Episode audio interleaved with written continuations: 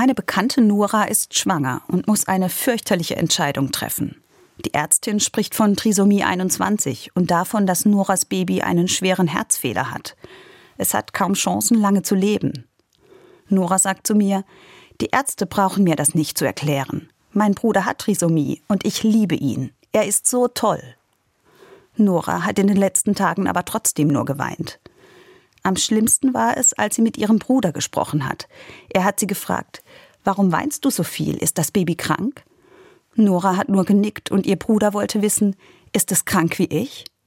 Menschen mit Trisomie 21 spüren oft so viel von ihrem Gegenüber.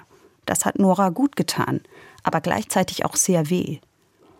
Wie können Eltern entscheiden, ob sie ihr Kind behalten oder nicht, wenn das Baby nur ganz schlechte Überlebenschancen hat?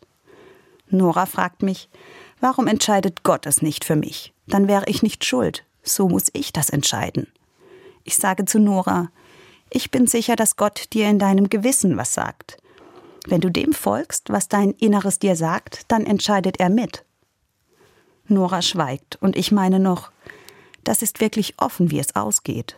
Aber Gott lässt dich nicht hängen und er schreibt dir in der schweren Lage nichts vor. Nora wird ihre Entscheidung treffen müssen. Wenn sie ihrem Gewissen folgt, dann wird nicht automatisch alles gut. Aber dann kann sie der Gedanke entlasten, dass Gott mitentschieden hat.